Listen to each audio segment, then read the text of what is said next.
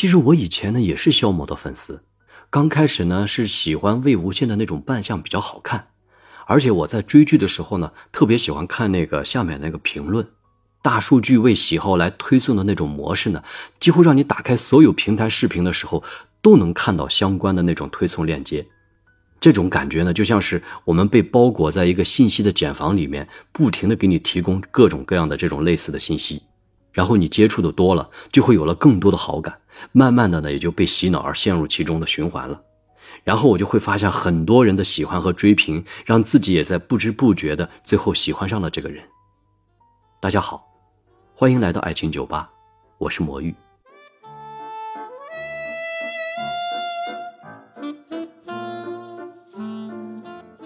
刚才那是一个粉丝在微博里的一段留言，他是顶流肖某的一个粉丝，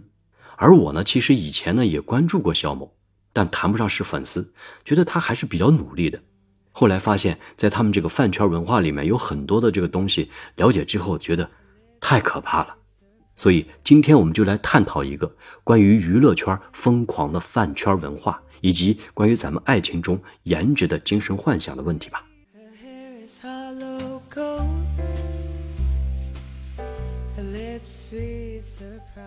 刚才那个粉丝的话还没有说完，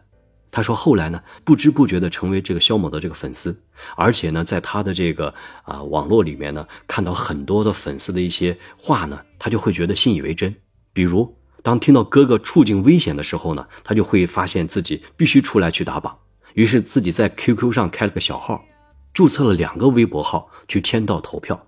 但是呢，投了三天左右呢，他就觉得有点烦了。再后来过了一两个月的时候呢，就觉得实在太烦了，就把那个微博也给删掉了。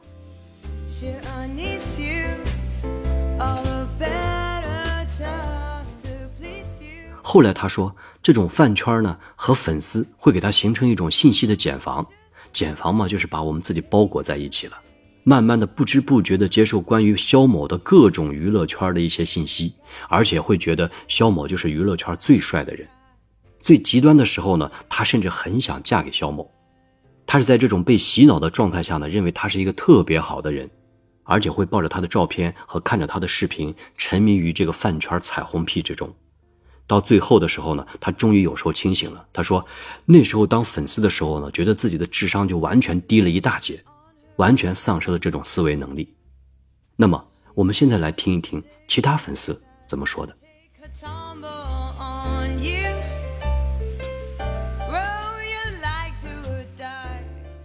我当时追的最疯的时候呢，差不多一个月要砸进去两三千块钱呢。哎，就是那种少吃一顿饭、少喝几杯奶茶而已，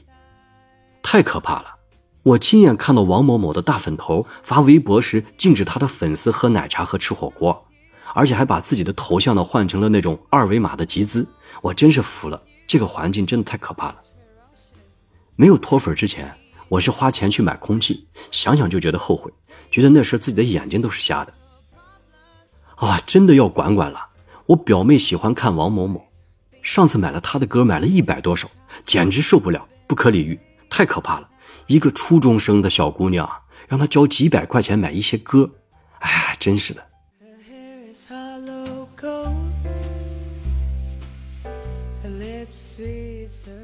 听听这些粉丝经历的声音有多可怕。不过我们好像不太了解这个什么饭圈，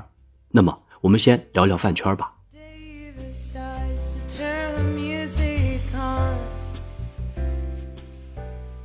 这个饭圈一般不追星的人不知道也不关注，更不了解其中的内幕，就像我一样。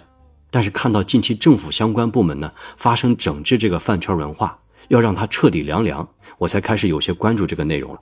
了解之后呢，简直是吓了一跳，真是疯狂和扭曲啊！那么什么是饭圈呢？实际上啊，饭圈文化跟吃饭没什么关系，饭圈其实就是这个粉丝圈子。这种粉丝的群体的一种组织称呼，也就是围绕某个明星形成的一种虚拟社群，通过经常的联络呀，然后为自己的爱豆打榜啊、购买商品呀、制造话题呀，以及组织见面等活动的一个组织。那么在这个饭圈之中呢，有钱的可以拿钱，没钱的可以卖力，每个人反正都能够找到适合自己的那种位置。粉丝们呢，也会投入大量的时间呀、金钱呀、精力呀。完全就是为了一个共同的目标，那就是让自己的偶像变得越好、越红、越优秀越好。而现在的大数据时代呢，粉丝的应援呐、投票呀，甚至这种刷票等行为，其实已经成为明星是否能成为顶流的重要因素了。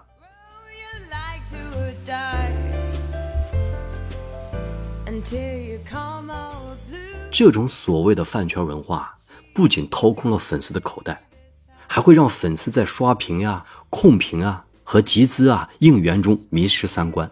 这种流量至上、畸形的市场机制。啊以及价值取向，一定会让粉丝在追星的过程中成为资本赚钱的工具。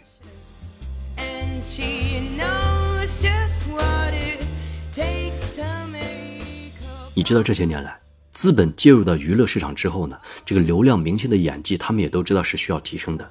但只要能够变现，能够获利，文化市场呢自然是水货充斥。而粉丝文化中那种无底线的追星啊，过度的消费啊。为了拉流量、踩踏、引战，甚至人肉啊、网暴等恶性循环，近期不是也是接二连三的发生了吗？而且那种以爱为名的制造话题啊、炒作热度啊、现实比拼呐、借贷追星那种喧嚣的饭圈背后呢，其实是一条不择手段、利用流量、大肆敛财的灰色产业带。而且我们只是我们不知道，其实给社会，尤其是青少年及价值观的形成呢，带来极大的消极影响。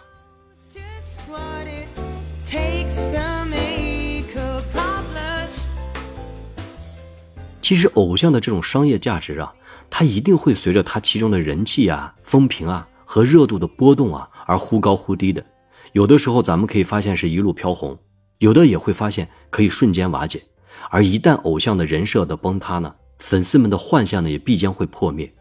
而这种真正的一种操作游戏呢，实际上是一种病态的追星，这是一种歪风邪气，彻底的让饭圈文化变质变味了。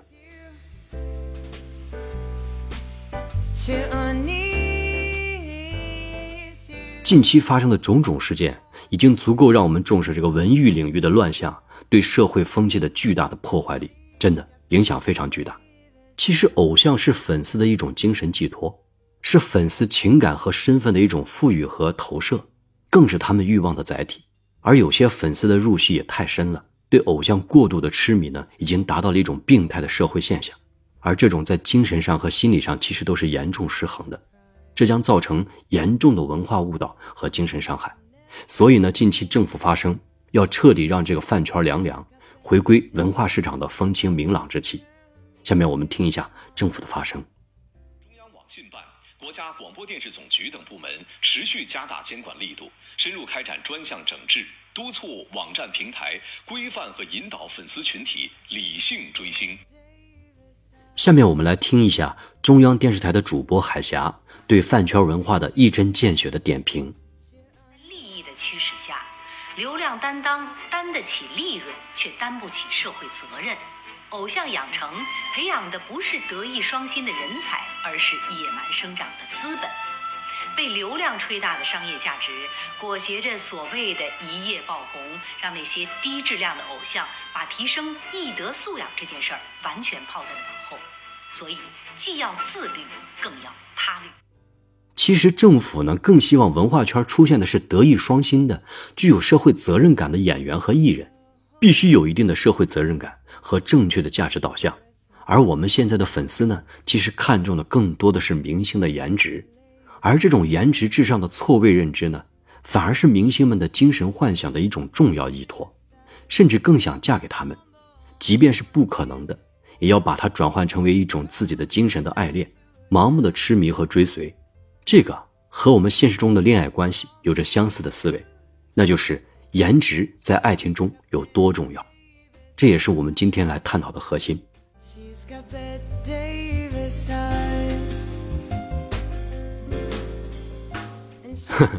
其实无可厚非，颜值呢在爱情中确实很重要，包括我在内，也是属于这个视觉动物。那你也肯定喜欢高大迷人的帅哥，他也喜欢白皙貌美的小姐姐，而这一切都来源于一个字“欲”字，这是一种本能，当然也是一种欲望。有的人说呢，爱情的本质是一种欲望，其实我觉得是，当然也不是全是。确实，站在一个男人的角度去思考这个问题的时候，我们不得不承认，我们刚开始一见到就喜欢的那个人，确实会有一种冲动，有种欲望，就像粉丝要嫁给明星一样。当见到明星的那一刻呢，哭着喊着的那种情绪呢，是不能控制的一种本能。而真正去恋爱时，只有这样的冲动是远远不够的，因为爱情需要太多的东西要考虑了，比如性格啊、经济条件啊、素养啊、责任感啊等等，这些可能比颜值都重要。毕竟你要找的是相伴一生的人。是需要在长期生活中天天陪伴你度过的人。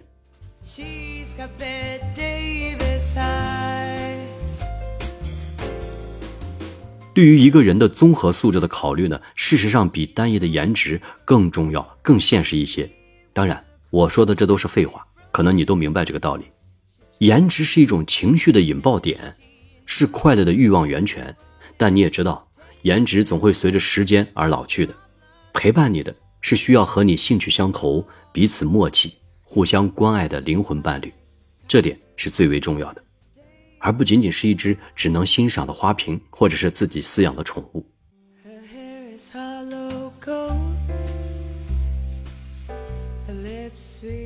现在的社会，每个女生都已经有自己的独立工作和事业了，有自己的思想和理想，开始和男生越来越平等，而男生呢，都有自己的抱负和梦想。以及自己的生活目标，都是独立的个体，并在努力的拼搏着。那种只靠颜值欣赏来维持关系的，是持续不了多久的；而只靠颜值想赢得对方的爱慕，也是脆弱和容易改变的。但是，即便这个道理大家都明白，但为什么我们还会被所谓的颜值吸引，而最终不能自拔呢？在这里呢，我们就要探讨到一个爱情的知识点了，那就叫爱情地图的概念。而这个概念，你要一旦掌握和了解的话，那么我相信对你的爱情是非常有帮助的。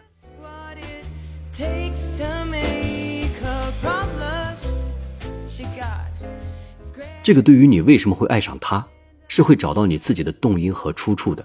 这个爱情地图的出现呢，是在目前特别流行和畅销的一本书，叫做《如何让你爱的人也爱上你的》里面，作者呢是这样阐述的：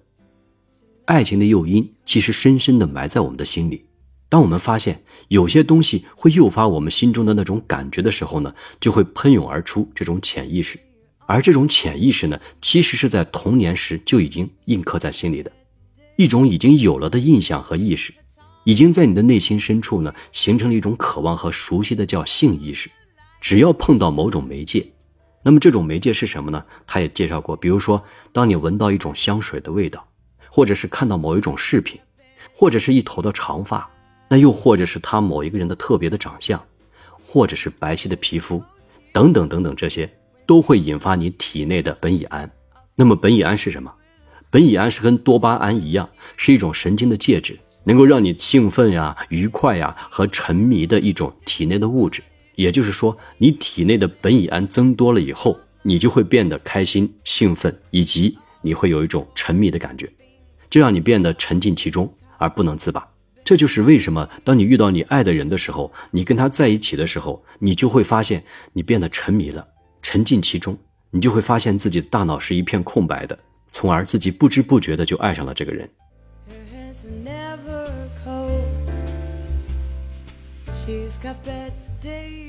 也许你听到这个爱情地图呢，可能有点枯燥，就像我第一次遇到这个概念的时候呢，其实我也是有点半死半懂。因为我也没有搞清楚他到底想说明什么，好像只是感觉，就是说我们的喜欢一个人的这种感觉，这种感觉其实是在我童年的时候的内心精神方面都已经有一种意识了。这种意识呢，一直潜意识的伴随在我一生。当我碰到某个人的时候，激发了我内心的某种对他的一种唤醒的时候，我好像就很喜欢这种感觉。比如说，我喜欢单眼皮的人，那么我可能当碰到单眼皮的时候呢，我就会很喜欢。这就是一种潜意识。当然了，很多人可能对这些方面都不太懂。当然，我们也并不需要懂这些，因为我们并不是要去了解这种心理学，而是让我们要明白的一点是：你为什么会喜欢他而不喜欢那个人？就像有些粉丝，他为什么会喜欢这个明星而不喜欢那个明星？其实，明星与明星之间也许没有那么大的差别，包括形象都也许很优秀。这就是我们所说的萝卜青菜各有所爱。当然了。这些东西并不用去探讨，我们只是明白就好了。就是当你喜欢这个人，其实你这种潜意识是有这种暗示的，而这种暗示会让你对他有了好感，会有了一种亲密感，会有一种想去亲近的感觉。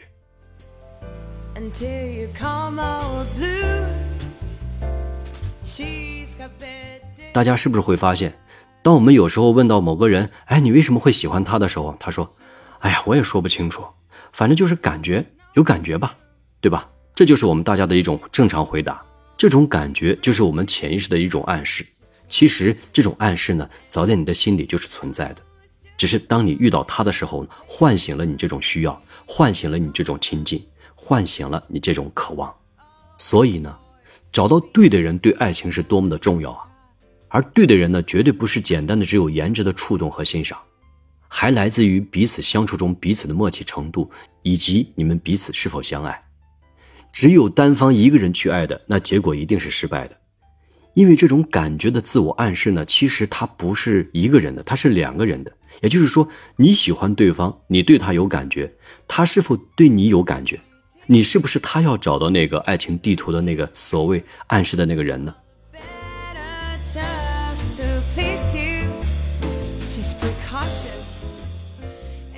这就是我们所说的，其实恋爱是有一定的难度的。只有找到自己对的人，你们俩碰撞在一起，共同找到一种彼此的需要和暗示的认同，那么你们才能真正的彼此相爱和走到一起。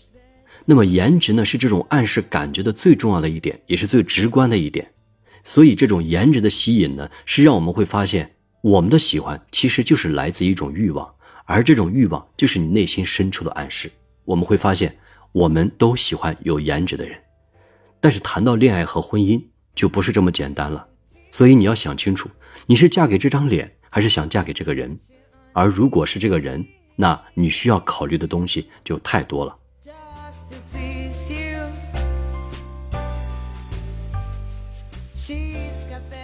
我们现实中呢有很多这样的痴男怨女，他们偏偏喜欢颜值非常高的人，而这个人呢恰恰并不一定喜欢你，甚至是有很大的落差，他自己并不这样认为。他还是义无反顾的去追随，其实这就是一种欲望在作祟。当然，这也跟他认知爱情的概念上有偏差，甚至还会有些扭曲的。当这种欲望在作祟的时候呢，这是一种本能的吸引，我们无可厚非。而且还有可能是前面所说的源于童年爱情地图的潜意识，比如说他的某种穿着，他的某种气质，甚至他的某一种微笑，对你来讲都是一种牵动。当然。我们一定要清楚，这种爱情地图呢，它只是我们彼此刚开始有好感的动因的所指，它不能保障我们就按这个爱情地图就一定找到这个人就是对的，因为在相处的过程中呢，有很多因素会影响我们继续下去，即便是他就是你爱情地图的所指，但是也许后面的相处中并不合拍。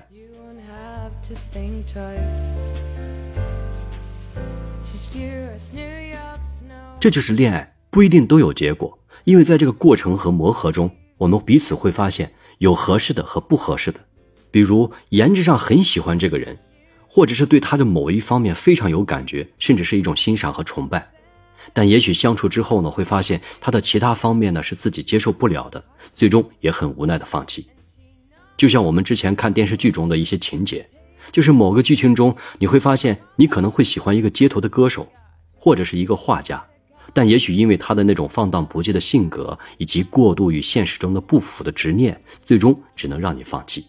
或者你们即便在一起的时候呢，也不一定很幸福。在这里我们就不展开谈了，只说一句话：任何人找到适合自己的是最为重要的。那么怎么样的人是适合自己的呢？或者叫做对的人呢？我们在以后的某一集，我们将会重点来分析这个问题。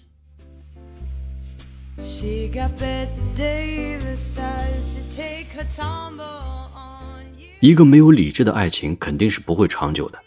虽然我们在恋爱时总会变得非常感性，总会不知不觉地沉迷其中。大家当然都喜欢帅哥美女，包括我一样。但容颜总会老去，难道当对方老去的时候，你都不去面对了吗？呵呵，我想这是不可能的，因为我们都知道，当我们真的爱一个人的时候，他即便老去。你都觉得他是美的，因为你们彼此沉淀的爱已经得到了升华，已经不是简单用容颜和颜值来做评判的了。呵呵，说是这么说，要真的能这么轻松跨过颜值这道坎的吸引，也不是这么简单的。如果真的这么容易，就不会有那么多失控的粉丝和痴迷的爱情纠葛了。不过，现在的现实中更流行一句话，那就是“好看的皮囊千篇一律，有趣的灵魂万里挑一”。其实，有趣的灵魂确实也很重要。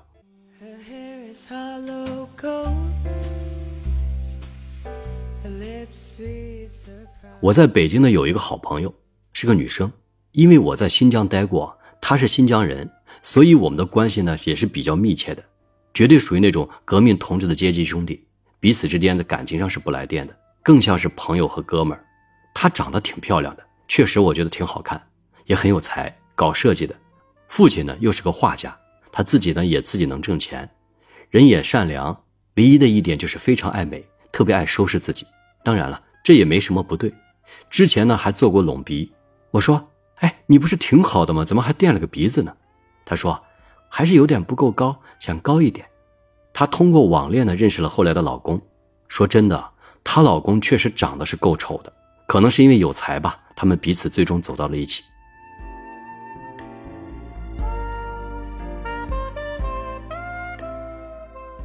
我们其实都觉得她老公和她其实是不般配的。虽然我们没有明说，但她也知道我们朋友的这些答案，她也就没有过多的去解释，只是说她老公对她很好，很爱她。她老公是个歌手，比较有才，唱歌确实是很好听，也出过几张专辑呢。后来呢，开了个特色餐厅，生意呢慢慢好起来了，也赚到了一些钱，也是白手起家，从头开始打拼的。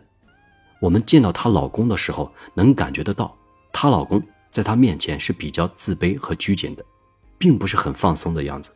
对于我们这些朋友来说呢，他更多的还是客套、照顾，还会保持一定的距离，不是那种真的能走得很近的哥们儿。也许我们算是朋友的娘家人吧，还不够贴心，不够放心。后来他们有了一个女儿，生活就这样一年一年的过去了。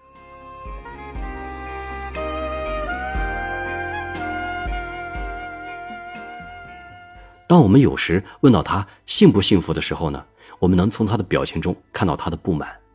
她和我们说过，她其实并不是很幸福。当初是老公选她的，虽然老公一直对她百依百顺，把她捧得像个公主，每月都有足够的零花钱，可是看不到她实际幸福的样子，更多的是在朋友面前秀秀样子而已。终于又有一天，她说她想离婚了。她已经和老公冷战了很久，已经很少有共同语言了，几乎不再交流。老公也忙到每天不回家，我们并不知道具体的原因所在，让他们走到了这个地步。但有一点，就是当初他们彼此不够了解。老公的不懈追求虽然赢得了她的爱情，但没有赢得她的心，也不了解她想要的是什么生活。随着时间的增长，对老公越发的冷漠，慢慢彼此也就越来越远。而对于他们现在的婚姻呢，她老公感觉也不是很幸福，多年把她捧成公主。实际内心的自卑感呢，始终让他不能走进老婆的内心，反而形成彼此的落差愈演愈烈，不能平等的相处，内心的炙热呢，也慢慢随着时间的流失而冷却下来，彼此都感觉到了距离。我问他，当初为什么想要嫁给他呢？他最终说，因为他很喜欢我，在他心中我是最美的，他希望别人崇拜似的喜欢他，他很满足这种优越感。然而。他忽略了爱情中还有很多需要考虑的东西，比如彼此的性格是否合拍，彼此消费的金钱观是否接近，是否有共同的语言和共同的爱好等等。如果现在从头再来一次，我想她老公也不会再娶她，她也不会再嫁给这个老公。他们应该有属于自己另外的、更适合自己的爱情，也许那才是更幸福的。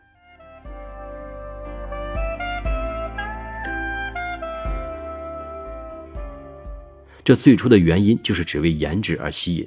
而没有真正找到对的人而付出的代价。两个人都没有错，只是当初考虑的事情太草率，尤其是男人，对于自己视觉上喜欢的人就没有了免疫力，往往因为一时的冲动而迷失了自己。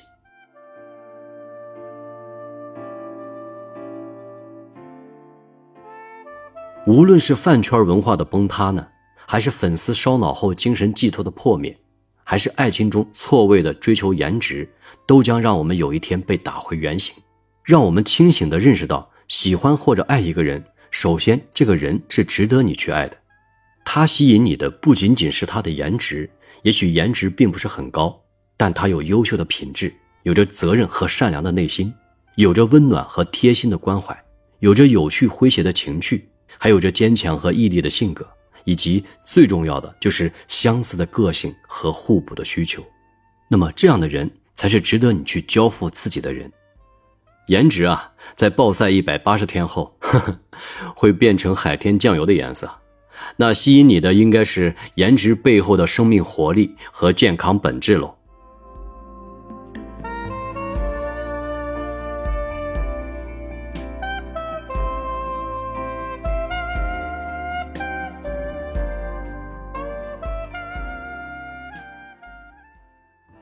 我是魔芋先生。我用一生追寻真爱的勇气，用一个曾经失败者的惨痛教训，帮你走上正确的爱情之路。我是可以听你悄悄话的知心哥哥。喜欢我的节目就订阅关注我吧。有什么想说的，或者愿意和我分享你的故事，就在讨论区留言吧，我会看到。我会每周一和周四晚九点更新一集。我愿意用我的声音陪伴着你，让你的心不再孤单。我们一起成长，来吧，相约爱情酒吧，下期见。